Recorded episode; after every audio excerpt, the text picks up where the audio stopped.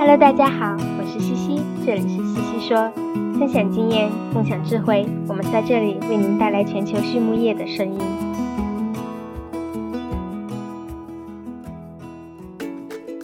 感谢西西说的合作伙伴们：美国达农威公司，值得信赖的营养与健康专家；海纳川生物，微生态制剂领跑者，利用生物科技创造崭新价值；优宝生物，三和药业。让健康养殖更简单。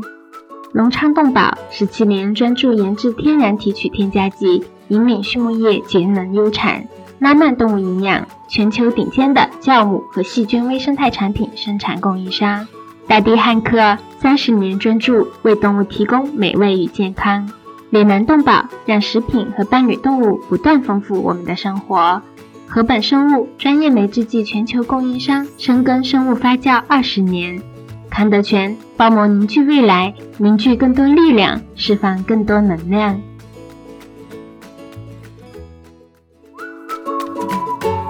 美国达诺威公司是全球酵母培养物生产经营领域的领导者，超过七十年来，达诺威产品的有效性和一致性。已经反复得到市场和生产实践的验证。达诺威酵母培养物通过抵御应激的袭扰，改善和维护免疫健康和消化健康，来提高动物的生长和生产性能，以及确保畜产品的食品安全。达诺威始终致力于追求技术的创新和更好的质量，为养殖场和饲料厂等类型的客户提供经济有效且可持续发展的解决方案。Hello，大家好，我是西西。今天我们来聊一聊霉菌毒素。最近读者群里啊，有很多朋友都在讨论霉菌毒素，的确也正是时候，新收的谷物开始陆续用上了，问题也慢慢的出现。在大洋彼岸的美国也是同样的情况。那今天西西说 Swine 的嘉宾是美国加吉公司两位非常有经验的专家，Don Gisting 博士和 Chris Parks 博士，关于美国霉菌毒素的现状、对猪的影响、应对策略。我们来听听他们的分享吧。那么，首先，美国霉菌毒素的现状是什么样的情况呢？当博士分享说，加吉是美国最大的粮仓，有着很多很多粮食收购站和客户，所以我们每年在收成的季节都会得到很多样品来检测。就玉米而言，目前我们已经检测了将近一千六百份不同区域的样品。总的来说，霉菌毒素的平均水平还是较低的。当然了，每年总有某些区域因为种种原因而出现高霉菌毒素含量的例外。我们分别来说一说几个霉菌毒素吧。呕吐毒素，今年美国中部的一些地区，包括印第安纳州、伊利诺伊州、爱荷华州、威斯康星州和密西根州，平均的呕吐毒素都在零点五 ppm 以上。虽然并没有到要警惕的地步，但是也要持续关注。毕竟，如果平均值是零点五 ppm 的话，说明很有可能有相当一部分地区是超过这个值的。黄曲霉毒素，今年美国中南部的黄曲霉毒素较往年更低，但是科罗拉多州和密西西比州的平均值都在十个 ppb 以上。福马毒素。在往年啊，美国中南部的福马毒素会比较普遍，而今年有往东转移的趋势，主要出现在田纳西州和北卡罗来州。那今年美国的大旱是不是对霉菌毒素有所影响呢？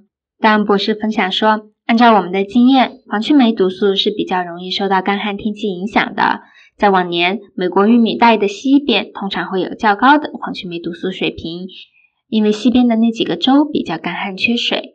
但是今年美国的主要农业州全都大面积的受到干旱影响，可我们目前还没有看到霉菌毒素水平有什么特别令人注意的变化。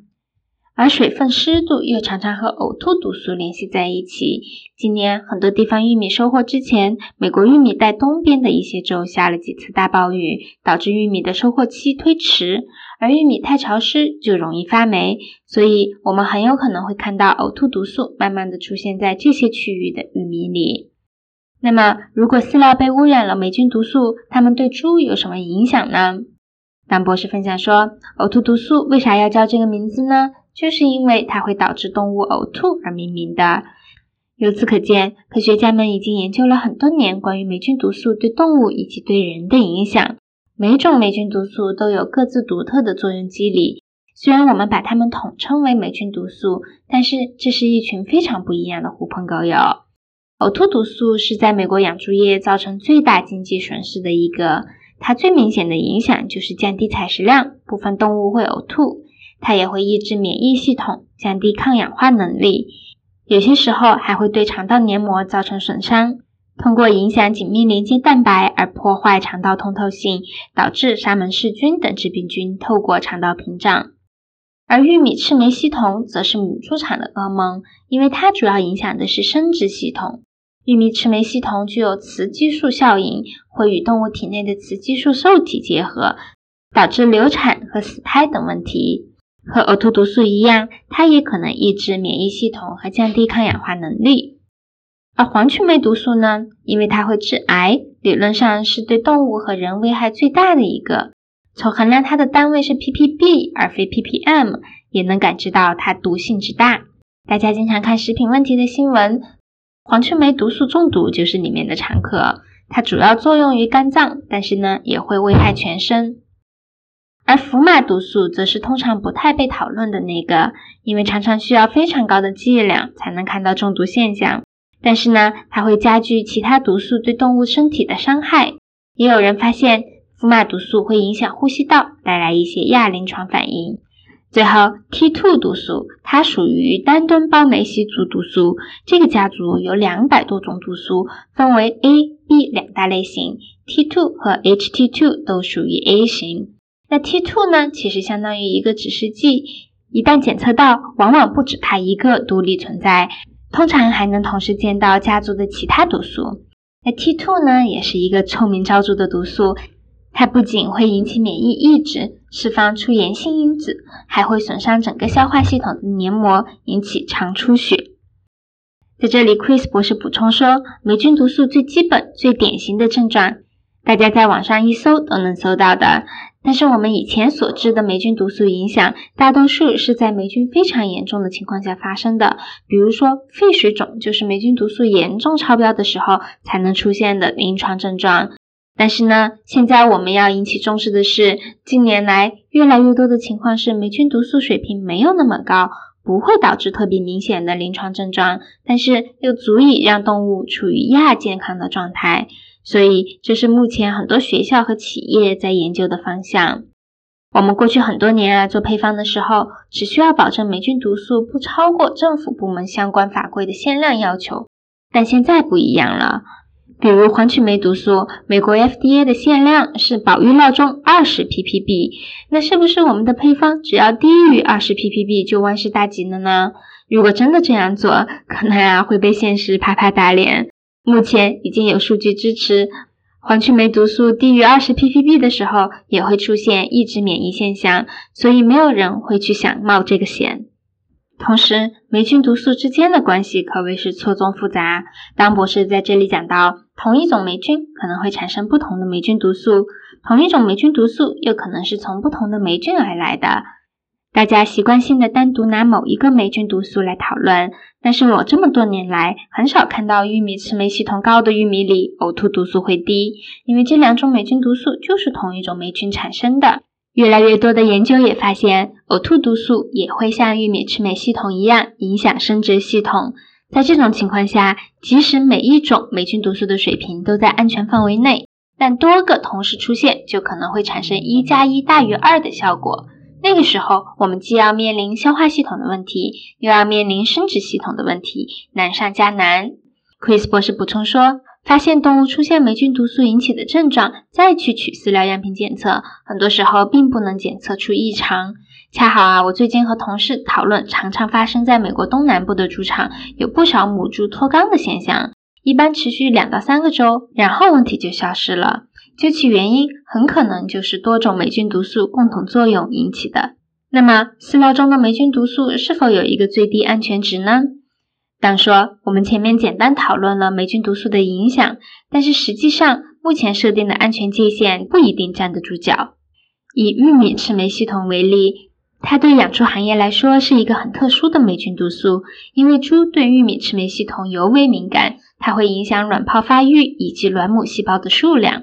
有研究证实，由于米赤霉系统污染的日粮饲喂母猪，甚至会影响它的后代的卵母细胞数量。而玉米赤霉系统在动物体内可以被代谢成危害较大的阿尔法玉米赤霉系统，或者危害较小的贝塔玉米赤霉系统。可惜，猪体内的主要代谢物是危害较大的阿尔法玉米赤霉系统，而且饲料里百分之八十到八十五的玉米赤霉系统都会被猪吸收。所以，即使没有明显的中毒现象，我个人觉得这么高的吸收率或多或少都会造成一些慢性中毒。Chris 博士补充说，近年来的研究发现，霉菌毒素的影响不仅仅是生长、生殖、免疫这么简单。霉菌毒素的危害影响了生产的各个方面。呕吐毒素会降低蓝耳疫苗的有效性，其他霉菌毒素会降低支原体肺炎疫苗的有效性，还有一些霉菌毒素对母猪的影响可能会持续好几胎。这些复杂的影响啊，一旦出现在猪场里，可能就很难散去了。此外，在检测中，我们还要注意隐性霉菌毒素的影响。但博士分享说，当博士分享说，关于隐性霉菌毒素，也就是 masked mycotoxins 的讨论已经有一段时间了。有些情况下，用常规检测方法没有测出霉菌毒素，却依然可以看到中毒现象，使得一些研究者发现啊，霉菌毒素在植物或者动物中会暂时转化为霉菌毒素代谢物。常规的检测方法检测不出来，也就是说，它隐身绕过了检测。那常见的隐性霉菌毒素是霉菌毒素本身加上一个乙酰基、甲基或者糖配基。大多数隐性霉菌毒素的确是没有危害的，但是它们可能在进入动物体内后就马上转化为有害的分子结构。那快速检测试剂盒通常是无法检测出这些物质的，需要到有质谱仪的专业实验室才能检测出来。优宝生物三和药业作为全球营养产品服务商，专注打磨生物发酵、酶催化和分子微胶囊制剂技术。凭借在动物健康领域二十四年的研发积累与临床实践，和一支经验丰富的研发、技术服务和质量管理专家团队，产品与方案涵盖维生素原料与功能营养剂、饲料消化、肠道健康和健康养殖，为全球十五个国家的合作伙伴提供经济高效的产品与服务。公司参与主持的猪抗病营养技术体系创建与应用，荣获国家科学技术进步奖二等奖。优宝生物三和药业让健康养殖更简单。好，那么我们如何应对霉菌毒素呢？Chris 博士说，预防大于治疗。很多人总想着霉菌毒素出现了，我要怎么治？但是，假如霉菌毒素已经在饲料里，你却检测不出来，那造成的损失可是无限大的。尤其是现在普遍多毒素低含量的情况下，我们需要防患于未然。当博士补充说，在管理上，我们要用到三 M 策略，也就是 Monitor、Mitigate and Manage，监测、减缓和管理。有了好的监测系统，我们一般都能避免原料里出现大量的霉菌毒素，因此大的问题基本上不会出现。那么，我们更多的是关注低剂量霉菌毒素可能造成的免疫抗氧化问题。这时候，饲料配方就是关键了。配方里面是不是有足够的免疫保健产品和抗氧化产品呢？我常常说，动物也有自己的银行。在炎症期间，用了大量营养素来保证免疫系统、抗氧化系统的运转，有时候甚至需要透支。那么，我们就需要提前为它们储蓄，或者事后还款。而这里的货币就是帮助免疫和抗氧化的添加剂，比如说有机硒、植物源抗氧化剂和维生素 E 等。最后，当和 Chris 博士提了两点建议。第一点，霉菌毒素是一个全年性的问题，而不是玉米收成的时候才需要考虑的。在合适的环境下，即使在料桶里，霉菌也能疯长，所以我们需要持续关注它。第二，霉菌毒素散布是不均匀的，不要觉得选了某一个地方检测就可以了，一定要选择有代表性的样品。除了检测饲料原料，还要检测全价料，这样的检测才有意义。好，今天的西西说就到这里，谢谢大家，我们下期再见。